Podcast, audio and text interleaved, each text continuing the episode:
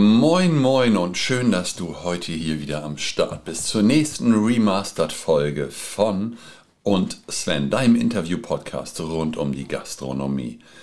Die heutige Folge wird dir präsentiert von der Chef X, dem Thermomix vom Morgen. Schau ihn dir mal an auf www.chef-x.de und ich sag dir eins, geiles Teil, du wirst wesentlich schneller am Start sein und schneller arbeiten, schneller fertig sein. Kein Schnickschnack von Köchen für Köche entwickelt. Und zwar die heutige Folge zurück zum Glück mit Nils Henkel. Nils war damals noch in der Burg Schwarzenstein und hatte zwei Sterne. Ja, hör rein, erzählt ein bisschen was über das Schlosshotel Leberg, über, ach komm, egal, hör rein, ich wünsche dir viel Spaß dabei, bis später. Und und Sven und Sven, der Gastro- und Hotellerie-Podcast.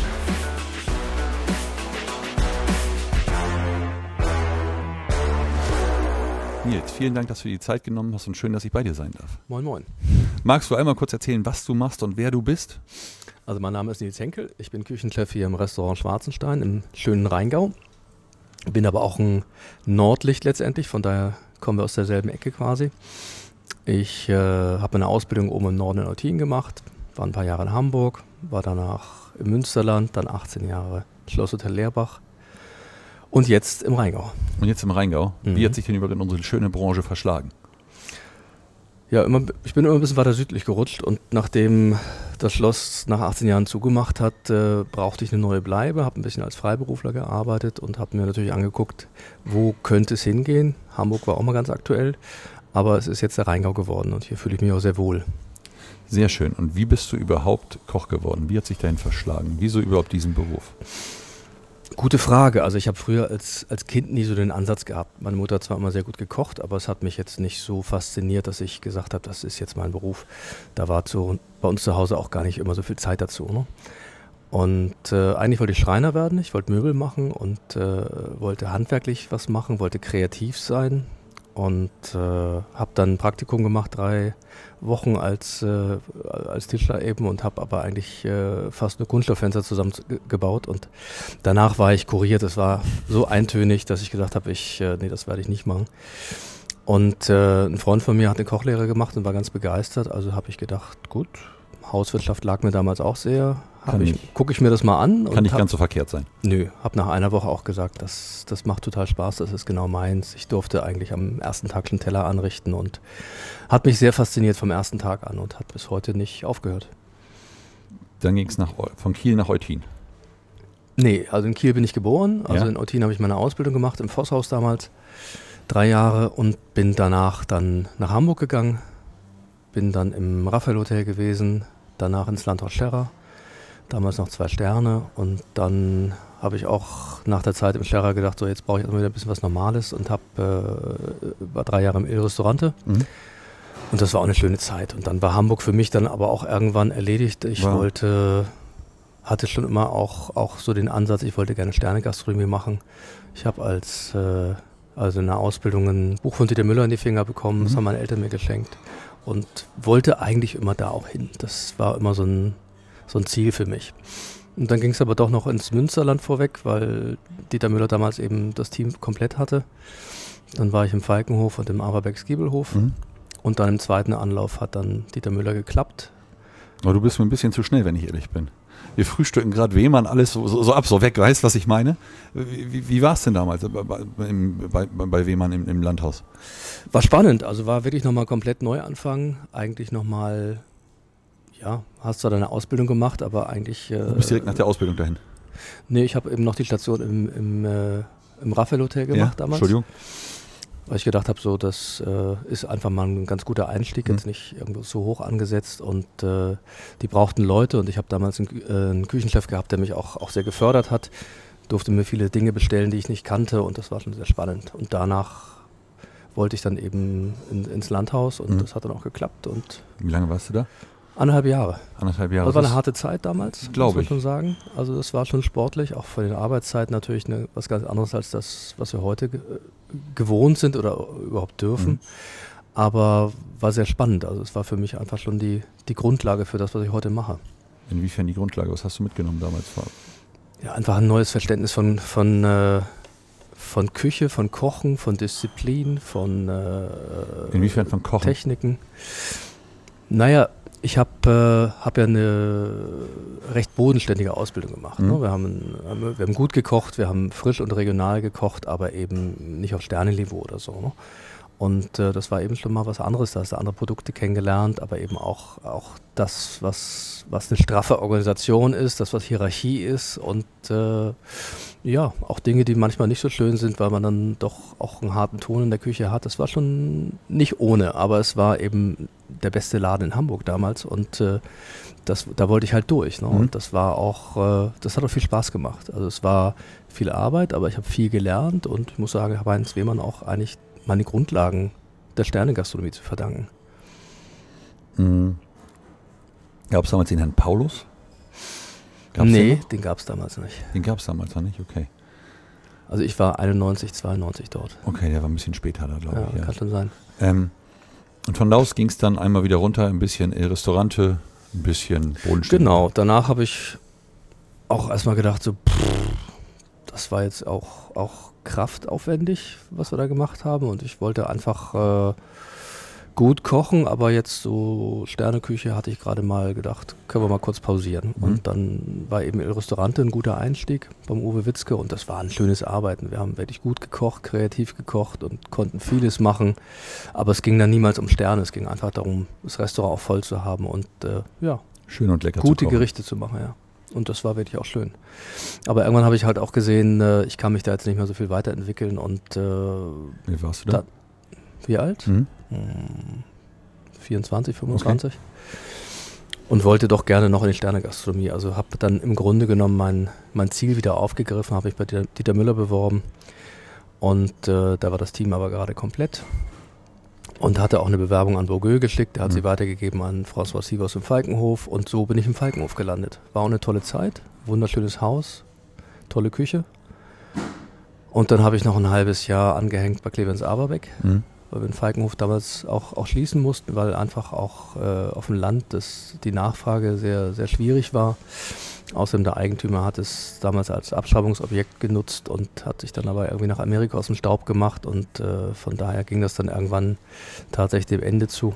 Und dann war ich noch mal ein halbes Jahr beim Clemens im Aberbeck, bis der dann nach Amerika ausgewandert ist und dann letztendlich Schloss Leerbach. Das schöne, gute alte Schlosshotel. Hm. Dieter Müller, erzähl. Wann, wann bist du hingekommen? Hatten sie dann noch schon drei oder hatten sie dann noch zwei Sterne? Damals waren es auch zwei Sterne, Mhm. aber ich habe auch gedacht, wenn in Deutschland jemand drei Sterne kriegt, dann ist es bestimmt der Dieter Müller. Hat jetzt hier auch lange genug verdient, oder? Wenn man sich das mal anguckt. Ja, auf jeden Fall. Ja, ich war zwei, drei Monate da und dann kam eine neue Michelin raus mit Mhm. einer neuen Ausgabe und dann waren es tatsächlich drei Sterne. Oh, Sehr geil.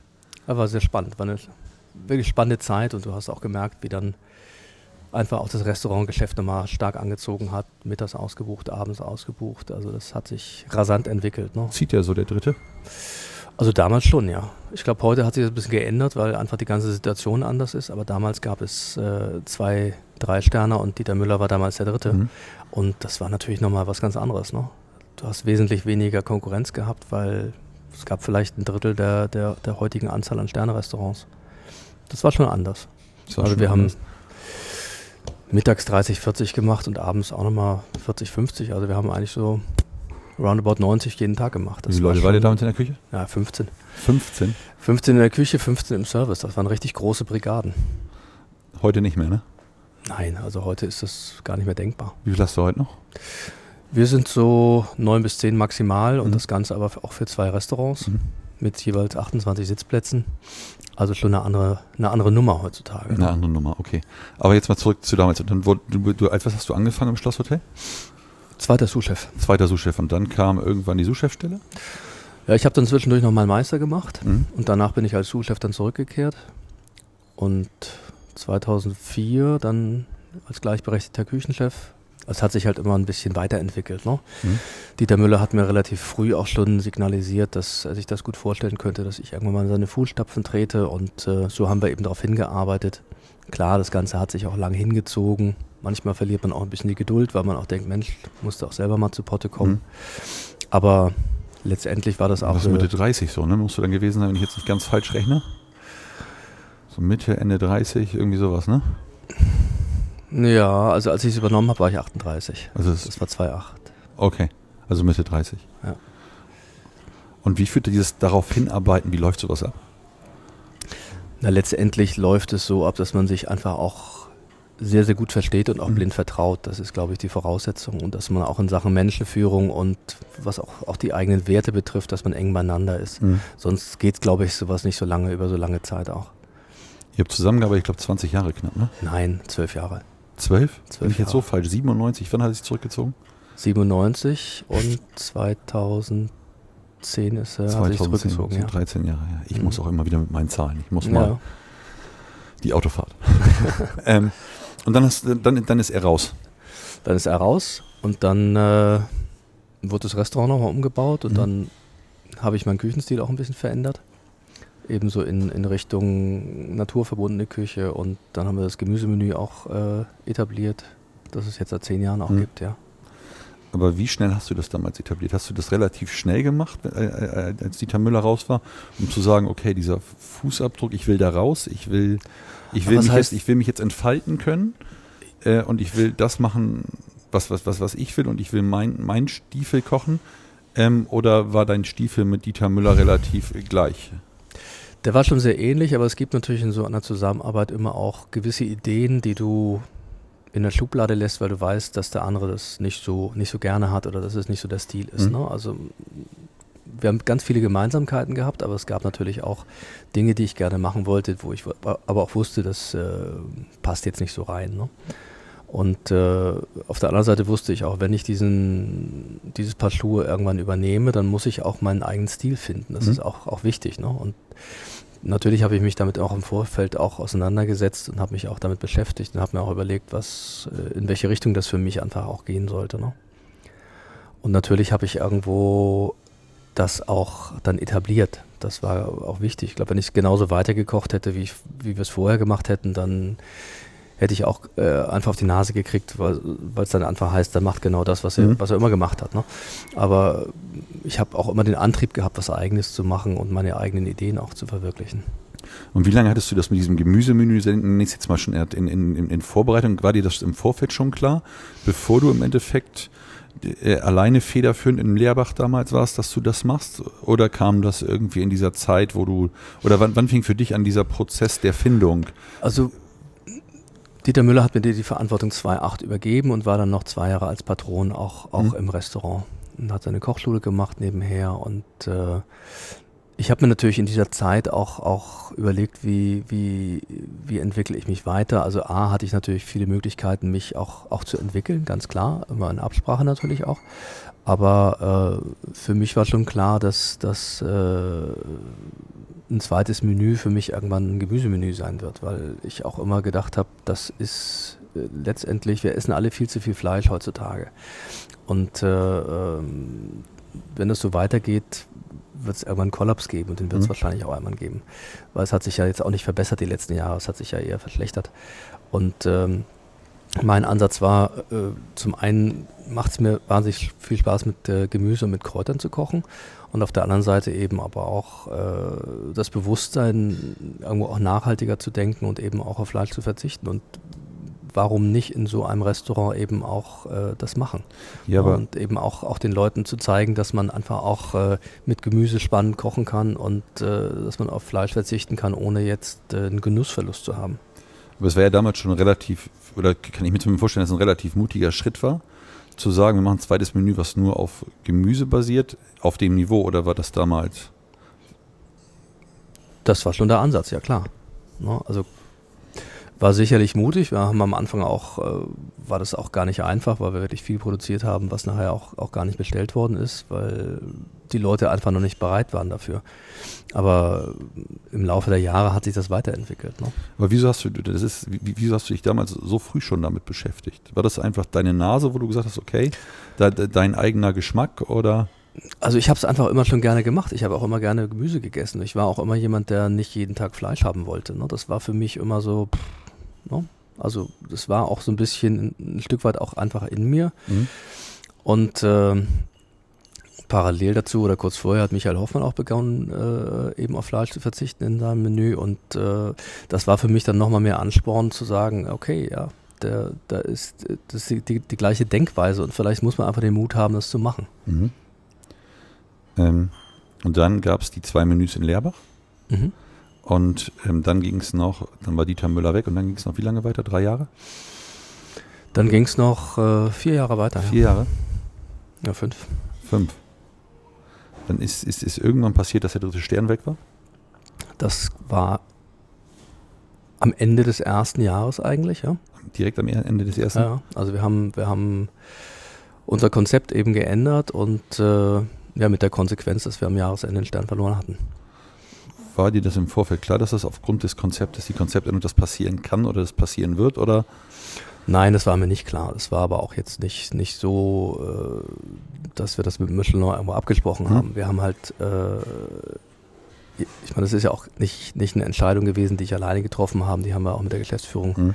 auch äh, letztendlich zusammen getroffen. Weil es natürlich schon wichtig ist, heutzutage auch, auch einen eigenen Stil auch zu entwickeln. Und das war für dieses Restaurant auch letztendlich äh, gewünscht und gewollt und auch, auch meiner Meinung nach auch wichtig. Mhm. Und äh, das aber die Konsequenz letztendlich war, dass wir einen Drittelstern verlieren, das haben wir natürlich alle nicht gewollt und alle auch nicht kommen man, sehen. Und wie geht man damit um? Wie geht man damit um? Schwierig. Das ist schon, das ist schon, ist schon wirklich heftig, auch also damit, damit irgendwo auch klarzukommen, das ist nicht so ganz einfach. Macht man das alleine mit sich aus oder? Das Ge macht man sicherlich raus und sagt man, äh, die nächsten zwei Tage bin ich nicht erreichbar und äh, schottet sich Nein. ab oder? Nein, es geht letztendlich, äh, wir hängen ja alle durch, ne? Und, mhm. und äh, klar habe ich, ich, ich damit sicherlich am meisten zu kämpfen gehabt. Aber du hast natürlich auch ein Team, was, was, was total enttäuscht ist. Und äh, als, als, als Teamplayer musst du irgendwie auch gucken, dass du dein, dein, dein Team auch wieder ein bisschen aufbaust. Ne? Mhm. Ne? Und äh, also schaust du nach vorne und guckst, dass du weiterarbeitest, dass du irgendwo auch schaust, äh, wo kannst du dich verbessern und äh, wo geht die Reise hin, ja. Hast du das damals mehr als Ansporn gesehen, dieses Gemüsemenü weiter zu perfektionieren oder?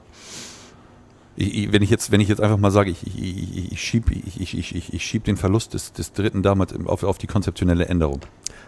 Wenn ich es jetzt kann man machen, aber es ist sicherlich nur die halbe Wahrheit, weil letztendlich geht es darum, dass du an einem, an, einem, an einem Tag, wo du getestet wirst, einfach auch, auch, auch eine Top-Qualität mhm. bringst. Ne? Und wir, wir haben mit Sicherheit irgendwo einen Tag gehabt, einen Test, der einfach nicht gut verlaufen ist, wo wir einfach Fehler gemacht haben. Mhm. Ne? Aus welchen Gründen auch immer. Aber ich, ich würde es jetzt nicht auf das, auf das Konzept schieben, ne? okay. ne? sondern einfach, vielleicht haben wir wirklich ein bisschen viel äh, auf einmal auch geändert. Ne? Mhm. Und wie motiviert man das Team dann wieder raus, einen Tag später wieder genau diese Leistung zu bringen, die du brauchst? letztendlich ist man ja auch trotzdem Profi. Ne? Also letztendlich äh, äh ja, machst, machst, du deinen Job weiter. Letztendlich und, und bist du aber trotzdem auch nur ein Mensch. Du bist sicherlich ein Profi, aber letztendlich richtig, bist du auch ja. ein Mensch und sicherlich gehst du wenn du auf einem Erfolgswelle schwebst, gehst du auf einer Erfolgswelle hoch und lässt sich einfach reiten, als wenn du unten auf einer. Das ist richtig. Genau, und, und jetzt ist halt die Frage, wie kriegt man das Team einfach dann durch die Motivation wieder mit? Oder? Durch die Motivation, klar. Klar, wir, wir haben miteinander geredet und, und äh, äh letztendlich musst du einfach schauen, dass du trotzdem den Spaß an der Arbeit nicht verlierst mhm. und sagst, jetzt erst recht, ne? Und jetzt, jetzt geben wir Gas und gucken, dass wir besser denn je sind. Ne? Und äh, natürlich fällt das nicht einfach, weil letztendlich musst du dich ja auch, auch selber motivieren. Ne? Mhm. Ja, wir haben natürlich auch mit, mit, mit Herrn Althoff jemanden gehabt, der trotzdem dahinter stand und gesagt hat, komm, wir, wir gehen den Weg weiter. Es ist ein herber Verlust, aber, aber wir stehen hinter dem, was ihr tut.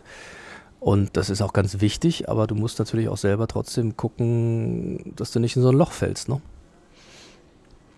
Wie, wie, hast du damals drauf geguckt? Wer war deine Familie? Die, die, die, meine Familie war für mich natürlich ein ganz, ganz wichtiger äh, Rückhalt. Also meine Frau, ohne meine Frau würde ich das sowieso alles hier nicht machen können, weil natürlich auch, auch jemand die Familie managen muss und mhm. meine Frau stand aber auch immer hinter dem, was ich mache und ist, ist auch immer mein wichtiger, mein wichtigster Diskussionspartner in solchen Situationen.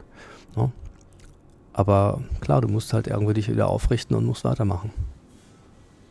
Kopf in den Sand stecken bringt dann auch nicht weiter. Nee, bringt ja nicht weiter, deswegen. Ähm, und dann ging Lehrbach irgendwann leider Gottes dem Ende zu. Richtig, es gab keinen, also keine Einigung auf einen neuen Pachtvertrag. Es musste viel renoviert werden und die Eigentümerfamilie wollte letztendlich auch äh, das Haus zu anderen Konditionen weiter verpachten, als es wirtschaftlich sinnvoll war. Okay, aber die, die Eigentümerfamilie wollte es ja auch großartig jetzt modernisieren, was ja leider auch nicht passiert, ne? Also sie haben, glaube ich, viel Geld reingesteckt, aber das Ganze ist wohl im Sande verlaufen. Also das Haus liegt mehr oder weniger brach. Schade. Was hast du danach gemacht?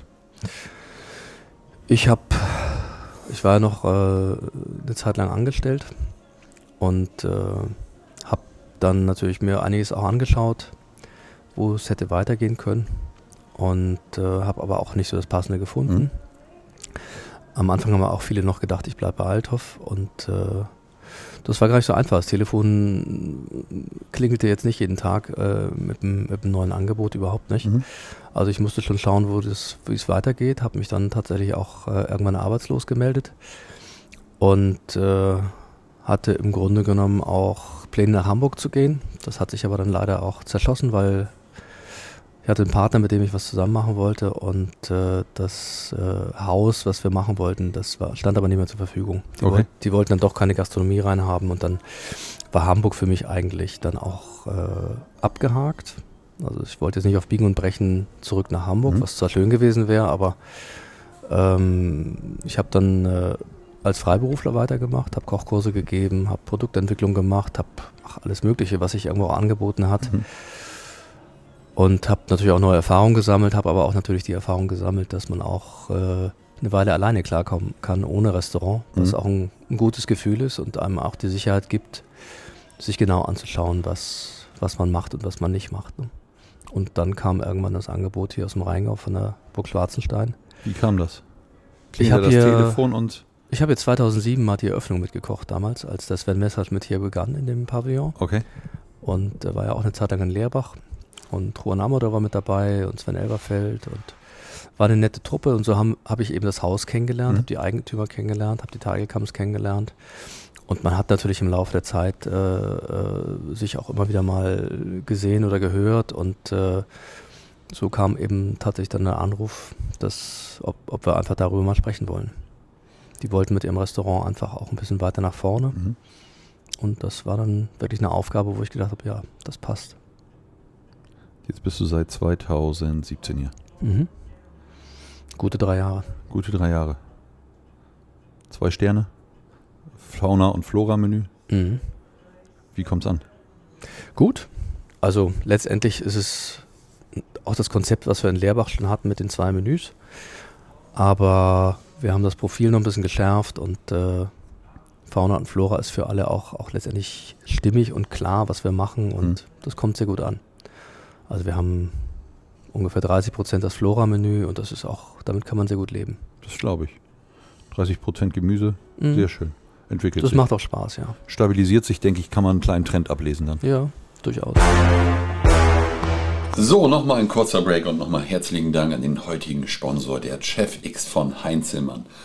Ja, also ich habe vorhin schon mal im Intro gesagt, das ist der Thermomix von morgen. Er ist schneller, der hat keinen unnötigen Schnickschnack.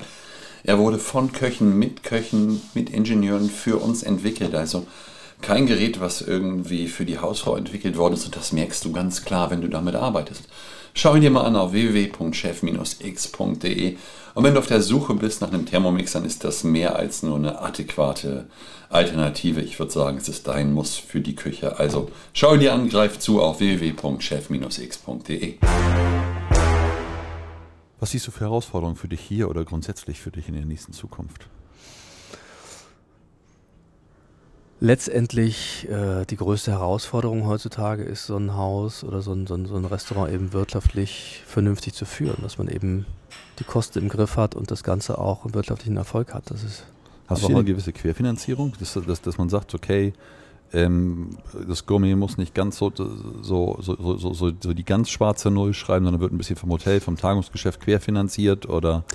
Natürlich macht man das auch. Ne? Und das, das Restaurant ist ja auch, auch ein Leuchtturm fürs Hotel und mhm. bringt natürlich auch äh, Übernachtungszahlen auch mit sich.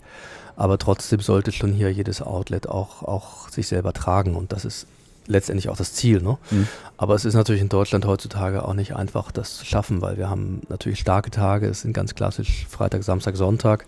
Und wir haben aber auch Tage, die ein bisschen ruhiger sind. Das ist eben Mittwoch, Donnerstag. Ne? Und das äh, muss man auch auffangen und muss auch überlegen, wie kriegt man auch die Gäste hier raus. Wir sind eben nicht mitten in der Stadt. Mhm. Wir sind hier in der Natur, was wunderschön ist, aber du musst halt rausfahren. Wie kriegt ihr die Leute raus? Welchen Weg geht ihr da? Sagst du, der, die Führerbewertungen sind das, was ziehen soll, oder geht ihr noch andere Wege? Also die Bewertung der Führer ist natürlich das, was, was uns auch die Aufmerksamkeit verschafft, was auch mhm. sehr wichtig ist. Und äh, darüber hinaus versuchst du natürlich auch äh, die Gäste über andere Kanäle zu ziehen. Wir haben letztendlich ganz verschiedene Dinge auch, die wir machen. Ne? Wir haben natürlich auch äh, von der Location her im Sommer relativ viele Hochzeiten hier im Haus, auch bei uns im Restaurant. Mhm. Wir haben auch Tagungsgeschäft natürlich und versuchen auch das in die Restaurants überall zu verteilen. Und man muss überall ansetzen heutzutage. Ne? Wir bieten jetzt seit neuem, neuestem auch Lunch an. Also wir haben eben für die, für die Samstage und für die Sonntage mittags jetzt ein Lunchangebot. Und wir gucken halt, dass wir die Leute eben auch ja, neugierig machen. Ne? Es ist, äh, die Presse sagt oftmals, äh, wenn es darum geht, was es kostet, äh, was der teuerste Preis ist. Das mhm. ist immer ne, sehr negativ in, ja. in, in, den, in den Medien. Ne? Äh, die Leute interessiert nicht immer nur, was ein großes Menü kostet, sondern die interessiert letztendlich auch, äh, bei welchem Geld man einsteigen kann. Ne? Mhm. Ne? Und das ist eben nicht dann über 200, sondern eben knapp über 100, dass man ein Menü bekommt. Und äh, ich denke, das ist eben wichtig, dass man das den Leuten signalisiert, dass man auch für, für ein, will ich sagen, kleines Geld, aber eben weitaus günstiger auch, auch, auch mal einen schönen Abend haben kann. Mhm. Und was hast du jetzt für das Mittagsgeschäft, Samstag, Sonntags für das Lunchgeschäft überlegt? Da habe ich gelesen, dass du auch irgendwas Neues konzeptionell gemacht hast. Wir machen einen Dreigang mhm. mit, äh, mit Wasser und Kaffee und einem Aperitif und das machen wir für 110 Euro. Und äh, äh, unter der Woche machen, haben wir auch ein Angebot äh, an, den, an den Mittwochs- und Donnerstagstagen. Und äh, das funktioniert auch. Also es mhm. kommen Gäste rein, die sonst vielleicht nicht kommen. Ne? Und das, denke ich, ist wichtig heutzutage, dass du nicht nur die übliche Klientel für so ein Restaurant begeistert, eben, sondern, sondern auch alle anderen. Dass du die Tür ein bisschen weiter aufmachst, genau. dass du genau. sagst, so guck mal rein und vielleicht kommt ihr ja, auch mal auf den Abend, wenn es euch ja gefällt. Weil genau, und das ist ja auch wunderschön, du kannst hier im Sommer draußen sitzen und äh, das, das zieht die Leute ja auch an. Und wenn du dann eben auch für ein kleines Geld mittags da sitzen kannst und ein schönes Menü hast, ist das ja auch großartig. Ohne für Frage. mich ist es wichtig dass, wichtig, dass wir ein belebtes Restaurant haben und eben nicht nur zwei, drei Tische, die ein großes Menü essen. Mhm. Mhm. Was, wie siehst du denn deine, deine weitere Entwicklung in den nächsten Jahren in der Küche allein an sich? Wo möchtest du hin? Was möchtest du erreichen? Letztendlich das Wichtigste ist ein, ist ein gut laufendes Restaurant. Mhm. Das ist mir das Allerwichtigste. Alles andere, ich meine, mein Ziel ist, dass wir uns jedes Jahr ein bisschen verbessern, dass wir ein bisschen jedes Jahr irgendwo von den Bewertungen auch ein bisschen weiter vorankommen. Das ist, ist, ist so mein persönliches Ziel. Aber äh, das Wichtigste ist letztendlich, dass wir glückliche Gäste haben, die auch wiederkommen. Mhm. Aber wo willst du für dich hin? Rein von deinem Kochstil her, willst du den nochmal weiter schärfen? Wie willst du den weiter schärfen? Weißt du, worauf ich hinaus will? Ja, weiß ich schon, klar. Aber es ist, äh, für mich ist, äh, ist das Thema Fauna und Flora auch, auch das, was ich die nächsten Jahre machen werde. Es geht natürlich immer darum, dass man sich auch weiterentwickelt, ne? dass man mhm. wieder neue Produkte findet, vielleicht neue Produzenten auftut in der Region und dass man das, was man macht, eben, eben auch weiterträgt. Ne? Und vielleicht noch ein bisschen regionaler, aber äh, das Konzept wird sich jetzt dadurch nicht ändern. Ne? Wichtig ist, dass die Sachen von der, von der Produktqualität alle top sind, dass mhm. sie alle lecker gekocht sind, dass einfach der Geschmack da ist. Das ist das, worauf es ankommt.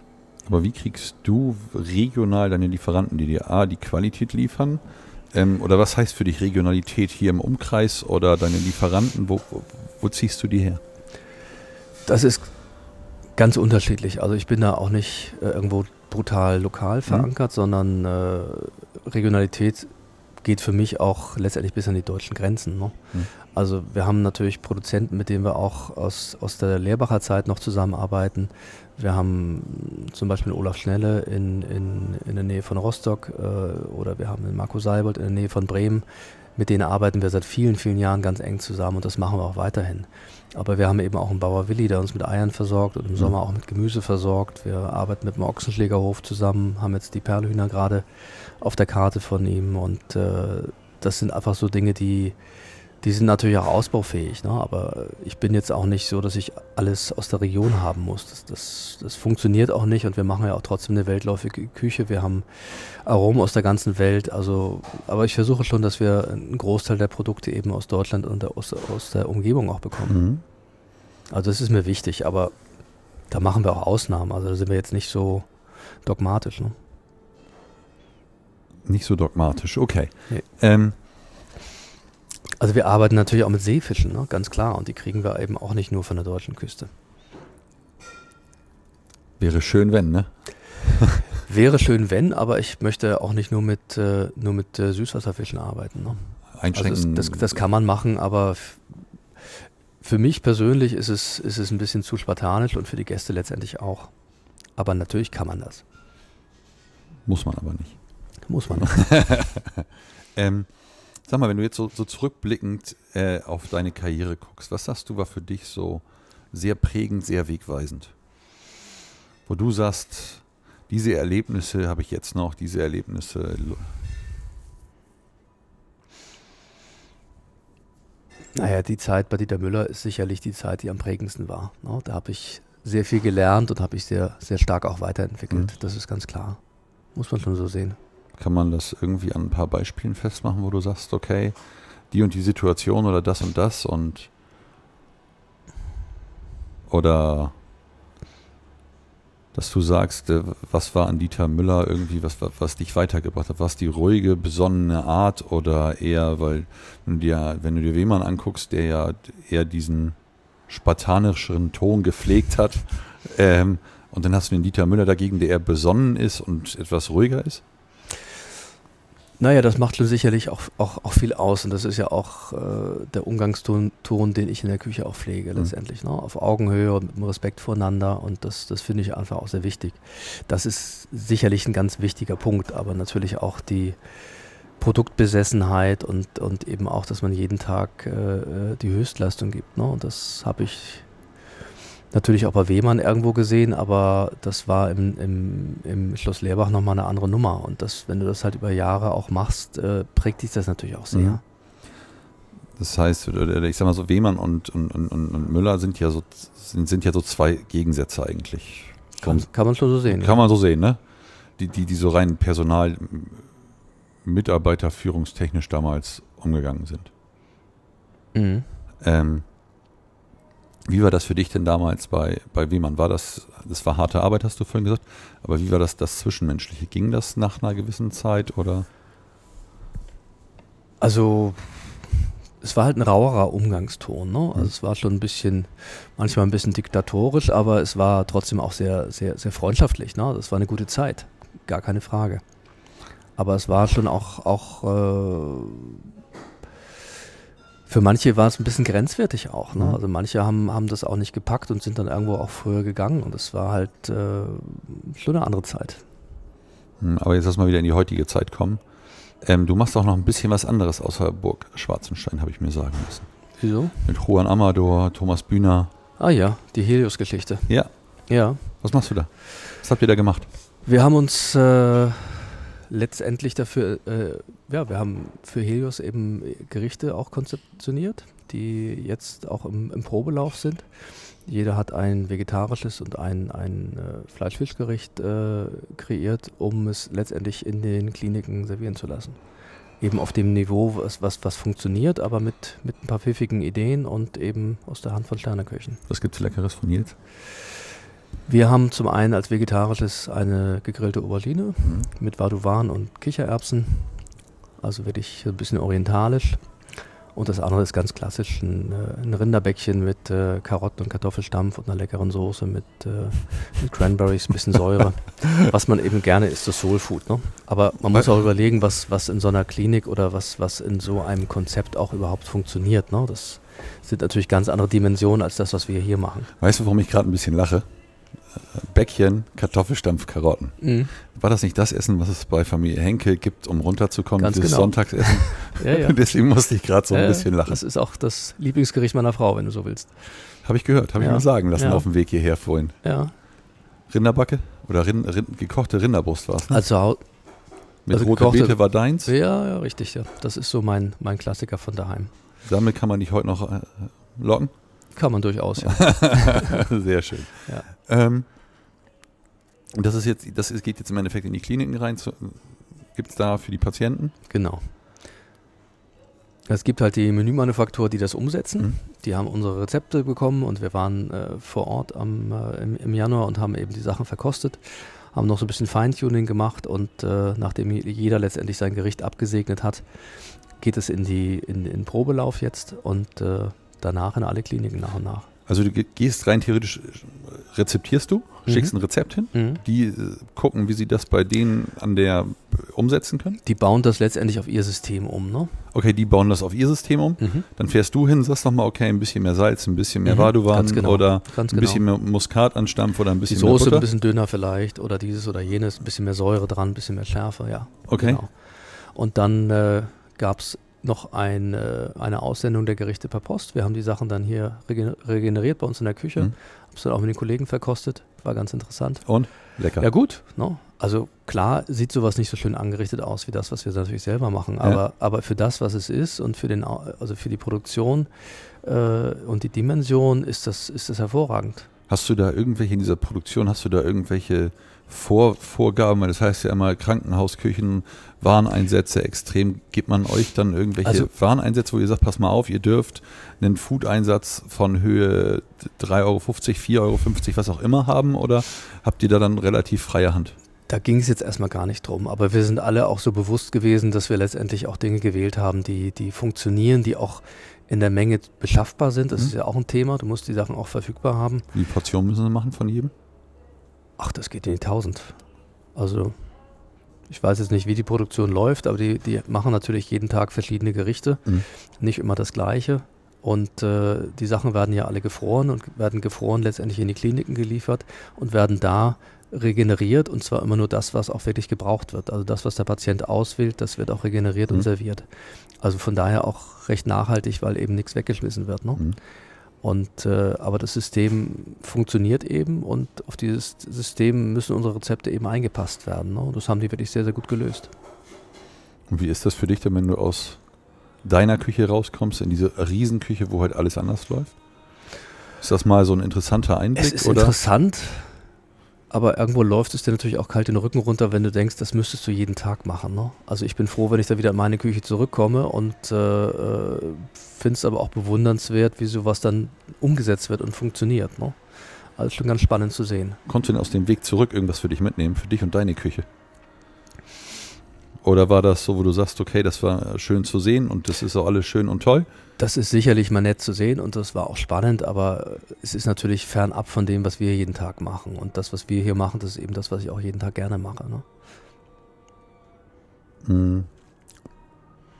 Was machst du hier jeden Tag? Letztendlich Teamwork. Ne? Wir haben ein tolles Team und äh, das macht einfach sehr viel Spaß. Wir haben unsere zwei Menüs, die sich regelmäßig ändern. Ja, aber stehst du noch selber? Hast du deinen eigenen Posten, den du kochst? Oder, oder ich habe meinen eigenen das? Posten. Ja, ja, ich koche koch alle Soßen selbst. Und äh, das, das, ich bin halt jeden Abend auch im, im, im Service mit am Pass und äh, richte vorwiegend an, aber ich koche auch mit. Also je nachdem, wo, wo es auch brennt. Ne? Wir sind ein kleines Team und man muss füreinander da sein und man muss auch mit am Ball sein. Ne? Hand in Hand nach vorne. kostet auch Kraft, ganz klar, aber es macht auch viel Spaß. Und ich meine, es ist, es ist immer noch das Wichtigste, dass man abends nach Hause gehst und sagt, es war, es war super, es hat Spaß gemacht.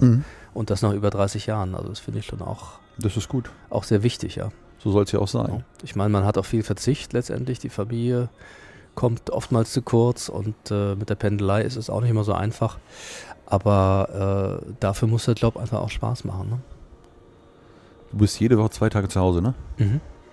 Ähm, dann ist komplett Familie, dann ist Dann ist alles komplett andere Familie, ja. out of. Ja, ab und zu mal irgendwie, wenn die Kinder im Bett sind, mal E-Mails nochmal checken und das eine oder andere beantworten. Aber ansonsten ist es ist wirklich Familienzeit angesagt. Und nochmal ein bisschen Gärtnern. Das auch. Was gibt es für Neuigkeiten im Garten von, von, von, von Herrn Henkel? Also ist, der Frühling kommt. Ne? Also wir haben Giersch gepflückt jetzt äh, mit meiner Tochter zusammen, weil wir jetzt Giersch im aktuellen Menü ja. Jahr drin haben. Und da wächst bei uns im Garten sehr, sehr viel. Also es ist wirklich eine Plage, aber man kann natürlich so eine Plage auch aufessen, das geht auch. Ja, aber ich habe mir sagen, dass du so irgendwann mal Radieschen blühen lassen, äh, ja. weil du Radieschenblüten haben wolltest. Bist sehr gut informiert, ja. Die stehen im Hochbeet bei uns, ja. Die stehen im Hochbeet. Die lassen wir in der Tat auch immer schießen, weil wenn sie dann eben schießen und äh, blühen, dann gibt es diese kleinen, diese kleinen grünen Radieschenfrüchte und das ist Früchte, das ist eben etwas, was man in der Form sehr selten kaufen kann. Und das nehmen wir dann aus dem eigenen Garten. Aber was wächst da denn noch so, was ich nicht so einfach kaufen kann? In erster Linie Blüten, ja, aber das haben wir hier auch teilweise in den Kübeln am, mhm. neben dem Restaurant, dass wir da eben frische Blüten haben, weil Blüten meistens, äh, die kommen nach dem Transportweg äh, meistens ein bisschen lediert an. Ne? Mhm. Das Schönste ist wirklich, wenn man einen großen Garten hat und pflücken kann. Ne? Wir haben ja eben zwei kleine Kräutergärten, aber eben nicht so die Dimension, die wir damals in Leerbach hatten. Und von daher ist es ein bunter Mix aus Sachen, die wir hier vor der Tür haben, aus Sachen, die wir aus den Weinbergen teilweise auch pflücken oder eben auch von zu Hause oder eben auch von, von unseren Gärtner Seibold und, und Schnelle. Ne? Mhm. Mhm. Aber was sagst du denn, ist denn für dich das spannendste Gemüse gerade überhaupt, oder? Das spannendste Gemüse überhaupt. Oder wo du dich gerade mit, wo du sagst gerade, das darf in, in, in, in keinem Flora-Menü gerade fehlen, wo du sagst, das ist. Das gibt es so nicht. Die Vielfalt ist so groß. Es gibt natürlich so ein paar Favorites, die ich habe, wie zum Beispiel Topinambur, liebe ich sehr, oder Sonnenblumenkern ist ja die gleiche, äh, mhm. Sonnenblumenwurzeln ist ja die gleiche Familie. Rote Beete mag ich einfach auch sehr gerne, Artischocken. Aber das sind, das sind so Dinge, die auch immer wieder kommen. Haferwurzeln, Klettenwurzeln, auch so Sachen, die eben nicht so alltäglich sind. Jetzt gibt es gleich, oder gibt es gerade eine, eine Menüänderung für das Flora-Menü. Wir haben jetzt zehn Jahre Flora, wir haben einfach mal so die, die acht Klassiker der letzten Jahre rausgesucht und ins Menü gepackt. Was sind die Klassiker? Ganz klar das Frühlingsbeet, wo wir wirklich junges Gemüse haben, kleine, kleine Karotten, kleine Haferwurzeln, mhm. was so eben kommt. Und dann eben so die ersten Kräuter, die du überall findest auch. Das Ganze gibt es dann, dann Kräuterimmersion mit Karottenröhrchen und sehr komplexes Gericht, wo eben viel Frische und viel eben Frühling ist. Ne? Also ein bisschen bisschen Pilzcrumble als, als, als Erde mhm. außenrum, dass man wirklich so den Eindruck hat, das ist so frisch aus der Natur. Ne? Das ist so die, die Vorspeise, die jetzt wieder kommt. Fehlt uns, dass die Temperaturen ein bisschen hochgehen, ne? Nö, es wird ja schon wärmer jetzt, ne? Ja, aber noch ein bisschen mehr, wenn man jetzt hier so bei dir so rausguckt, so die Weinberge sich anguckt, so ein bisschen Sonne fehlt. Ja, kommt. Kann nicht mehr lange dauern. Meinst du? Mhm. Nils, dann danke ich dir recht herzlich für das nette Gespräch. Sehr gerne. Und dann wünsche ich dir noch einen schönen Tag. Danke gleichfalls. Dankeschön. Gute Rückfahrt. Mach ich, danke. Danke. Ciao. So schnell kann es gehen. Wieder eine gute Stunde rum mit dem lieben Nils. Schön, dass du dir so lange die Zeit genommen hast, mir und Nils gelauscht hast. Und ja, wie gesagt, schau dir die ChefX auf www.chefx.de an. Und ich freue mich schon wieder, dich demnächst in der nächsten remasterten Folge begrüßen zu dürfen oder in der nächsten Neuauflage. Bleib auf alle Fälle dran. Abonnier uns Sven bei dem Podcast-Dealer deines Vertrauens und genieß den Tag. Bis dann, ciao. Und Sven, der Gastro- und Hotellerie-Podcast. Wir hören uns. Bis bald.